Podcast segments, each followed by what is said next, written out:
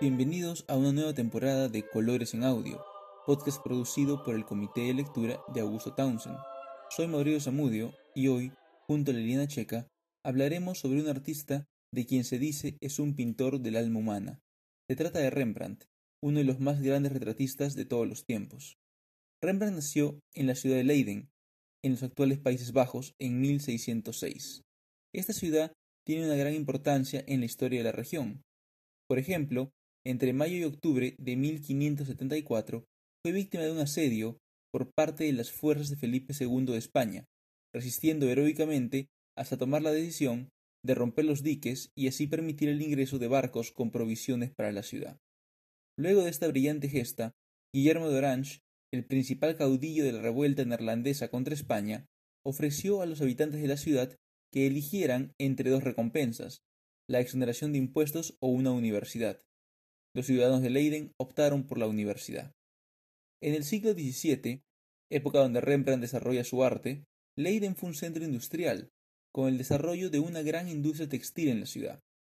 Esto se debió en parte a la llegada de refugiados de Flandes, quienes proveyeron no solo su conocimiento, sino también su mano de obra. A esto se sumó el incremento de la población de la ciudad. Por ejemplo, antes de 1574, Leiden tenía aproximadamente 15.000 habitantes. Alrededor de un tercio de ellos murieron durante el asedio de ese año. Sin embargo, para 1670, la ciudad llegaría a tener cerca de 70.000 habitantes. Este crecimiento hizo de Leiden la segunda ciudad más grande de Holanda. Solo Ámsterdam la superaba en tamaño. Cabe resaltar que la ciudad también fue un refugio para aquellos que buscaban libertad religiosa. Allí se cobijaron los peregrinos ingleses, quienes luego, en 1620, enrumbarían al Nuevo Mundo a bordo del Mayflower, estableciendo la colonia de Plymouth en la costa este de los actuales Estados Unidos. Pero los peregrinos no serían los únicos que irían a las Américas. De Leiden también saldrían algunos de los primeros colonos de Nueva Ámsterdam, la colonia holandesa en lo que actualmente es Nueva York. Esta colonia se estableció en 1625 en la parte sur de la isla de Manhattan. Cuenta la historia que fue Peter Minuit quien compró la isla a los Yenape, una de las tantas naciones indígenas de Norteamérica, por 60 florines neerlandeses. Esto equivale a 24 dólares de la época. En la actualidad se estima el costo en unos mil dólares. La colonia permanecería bajo control de los Países Bajos hasta 1664, cuando, durante la Segunda Guerra Anglo-Neerlandesa, esta sería conquistada por los ingleses y rebautizada como Nueva York. Otra ciudad que no podemos evitar mencionar mientras hablamos de Rembrandt es Ámsterdam. Esta no solo era la capital de las Provincias Unidas, sino que también, durante el siglo XVII, se convirtió en una de las ciudades más ricas del mundo. De su puerto zarpaban embarcaciones con destino a las Américas, Indonesia y África. Esto la hizo convertirse en el principal puerto comercial de Europa y el centro financiero más grande del mundo. Se comenzó incluso a cotizar en la bolsa de Ámsterdam, la primera en el mundo en funcionar a diario.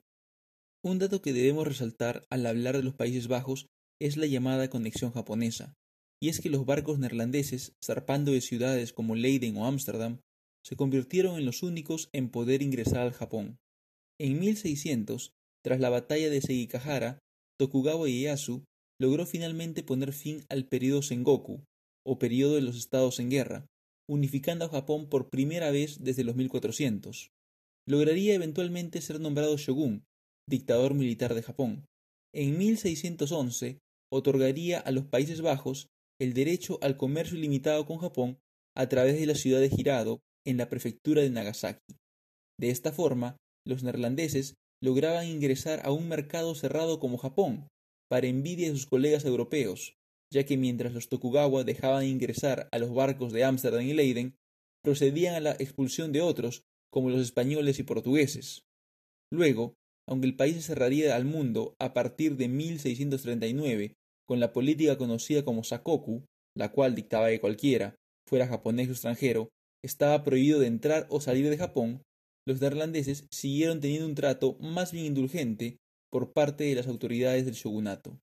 Ahora, después de haber analizado un poco el contexto histórico de la época de Rembrandt, damos pase a Liliana Checa para que nos hable un poco más sobre este gran artista. Buenas tardes, bienvenidos a un nuevo episodio de Colores en Audio, podcast producido por el Comité de Lectura de Augusto Townsend, a quien agradecemos su difusión. Como anunció Mauricio, hoy día yo hablaré del gran pintor holandés Rembrandt van Rijn.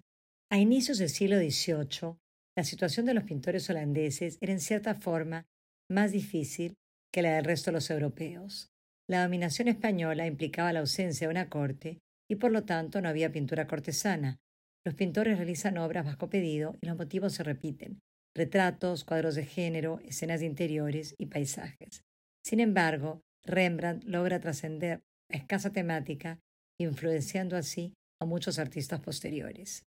Hijo de un molinero, nace en 1606 en Leiden, Holanda. En oposición a otros artistas de su tiempo, quienes viajan en busca de inspiración a otros lugares de Europa, Rembrandt vive toda su vida y realiza su obra entre su ciudad natal y Ámsterdam.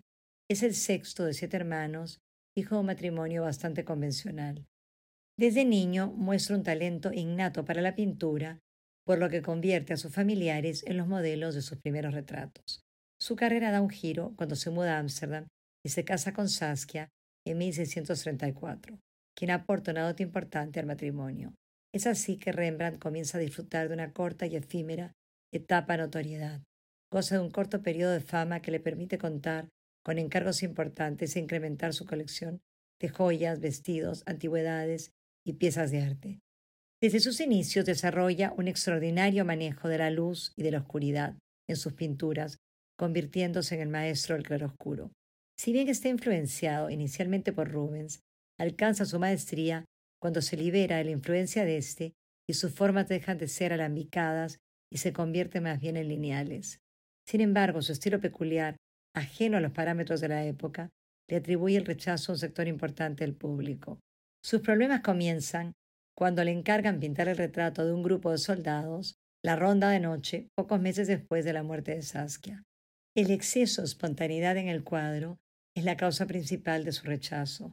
A pesar de esto, Rembrandt no claudica y sigue fiel a su estilo personal, dotado de una originalidad que sus contemporáneos no comprenden. Esto implica la reducción de sus encargos. Rembrandt se pinta a sí mismo vestido con colores brillantes y joyas, cuando la gente quiere ser retratada en ropas oscuras y serias. Además reproduce escenas de la Biblia, en las cuales los personajes visten ropas modernas y coloridas. Su estilo único y cada vez más personal lo obliga a dedicarse, hacia el final de su vida, a autorretratarse constantemente. Al no estar dispuesto a hacer concesiones con su pintura, sus encargos de sus clientes disminuyen. Todo esto se suma a un escándalo por un juicio iniciado por una ama de llaves, quien denuncia la convivencia del pintor con una campesina con la que no se casa para no perder la herencia de Saskia, destinada a su hijo Tito.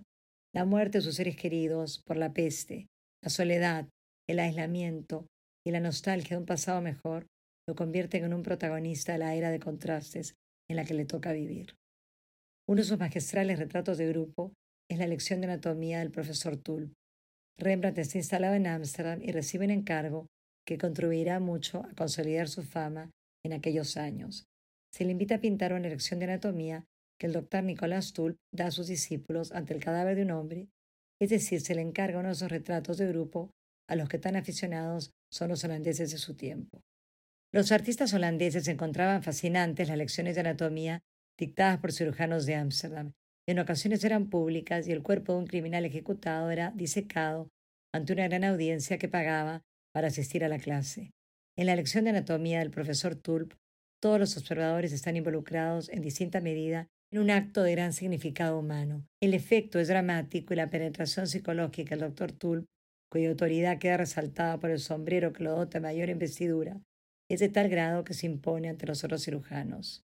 El profesor Tulp aparece totalmente compenetrado con su labor, sujeta unas pinzas a la mano derecha y muestra a los alumnos la disección de un brazo, los tendones y los músculos. Detrás de él, sus discípulos escuchan atentamente la lección, expresando sorpresa, desconcierto y admiración. El espectador se siente invitado a tomar parte, ampliando así el espacio donde se dicta la clase. Los personajes agrupados alrededor del cadáver son una creación de Rembrandt, lo habitual era colocarlos en fila, pero al hacerlo así, el artista logra impregnar la escena de un realismo sorprendente. el manejo del claroscuro no deja de ser sorprendente. Con esta obra, Rembrandt, a los 25 años, logra la admiración y el respeto del público, lo que le valdrá otros encargos de retratos. Es así que se convierte en uno de los artistas más reconocidos de Ámsterdam. En 1642 termina la que sería la obra más importante y audaz, erróneamente llamada La Ronda de Noche. El título no revela las intenciones del artista ni está de acuerdo con la idea original del cuadro. Se debe más bien al efecto atenuado de la luz tan característico de su obra y al oscurecimiento de las diversas capas de barniz debido al paso del tiempo. La escena se desarrolla al aire libre y no de noche, como sugiere el nombre del cuadro. El tema real se puede leer en el libro de Historia familiar del capitán Franz van Kock. Se trata de un retrato colectivo muy distinto a los que producían los artistas holandeses. Hasta el siglo XIX fue conocido como la milicia el capitán Franz Kock, quien aparece vestido con un uniforme oscuro en el momento en que da una orden a su teniente, como se percibe a través del gesto de la mano y de la boca abierta. Tras esos dos personajes se ve al resto de los integrantes de la compañía, quienes habían pagado alrededor de 100 florines al artista el privilegio de mostrarse entre las tropas integrantes de la milicia, encargada de proteger la libertad y el bienestar de los ciudadanos holandeses. Rembrandt incluía otros 16 personajes para darle relieve al dramatismo a la escena. La maestría de Rembrandt transforma un acto trivial en una escena épica. Sin embargo, la obra no fue bien acogida por la milicia que la había encargado ni por el público en general, lo que afectó al artista profundamente. Hay que tener en cuenta que su esposa Saskia había muerto el año anterior. Aquello precipitaría su decadencia ocasionada por la falta de comprensión de su dramatismo y teatralidad extraordinarios y el puritanismo de la burguesía de su tiempo que censura su vida privada. Rembrandt no retrata a sus personajes en una actitud hierática y severa. Por el contrario, reconoce la individualidad de cada uno y los requiere representando su papel real, casi como si se tratara de una obra teatral. A lo largo de su vida, Rembrandt había retratarse infinidad de veces. Se conoce más de 60 autorretratos suyos, cada uno de los cuales señala una etapa de su apasionada existencia. ¿Por qué se pinta a sí mismo tan a menudo? Ciertamente no porque se considerara físicamente avejentado, sino porque ve en su rostro un objeto de estudio que con el paso de los años testimonia los contrastes tan típicos del barroco que se dan en su vida. Así, mientras en 1640 es el artista más popular de Ámsterdam, diez años más tarde su rostro reflejará la tristeza por la muerte de su mujer. Más adelante transmitirá la preocupación por la inminente bancarrota y hacia el final de su vida la soledad y el aislamiento. El autorretrato, pintado año de su muerte, es una biografía de sí mismo. Ya no mira la muerte con angustia, sino con humor filosófico, con resignación y escepticismo. Con su sonrisa irónica parece desafiar a su destino. Los antiguos adornos han desaparecido y el artista se encuentra enfrentado a la soledad y a su miseria. Contraste entre luz y sombra dota de espiritualidad mágica su obra. No es más que una intensa búsqueda de su propia alma, un alma cuyo reflejo se lee en su rostro, al que no cesó de interrogar a lo largo de una vida llena de éxitos y fracasos, alegrías y vicisitudes, gloria y miseria, fiel a la época que le tocó vivir. Nos despedimos hasta el próximo episodio de Colores en Audio.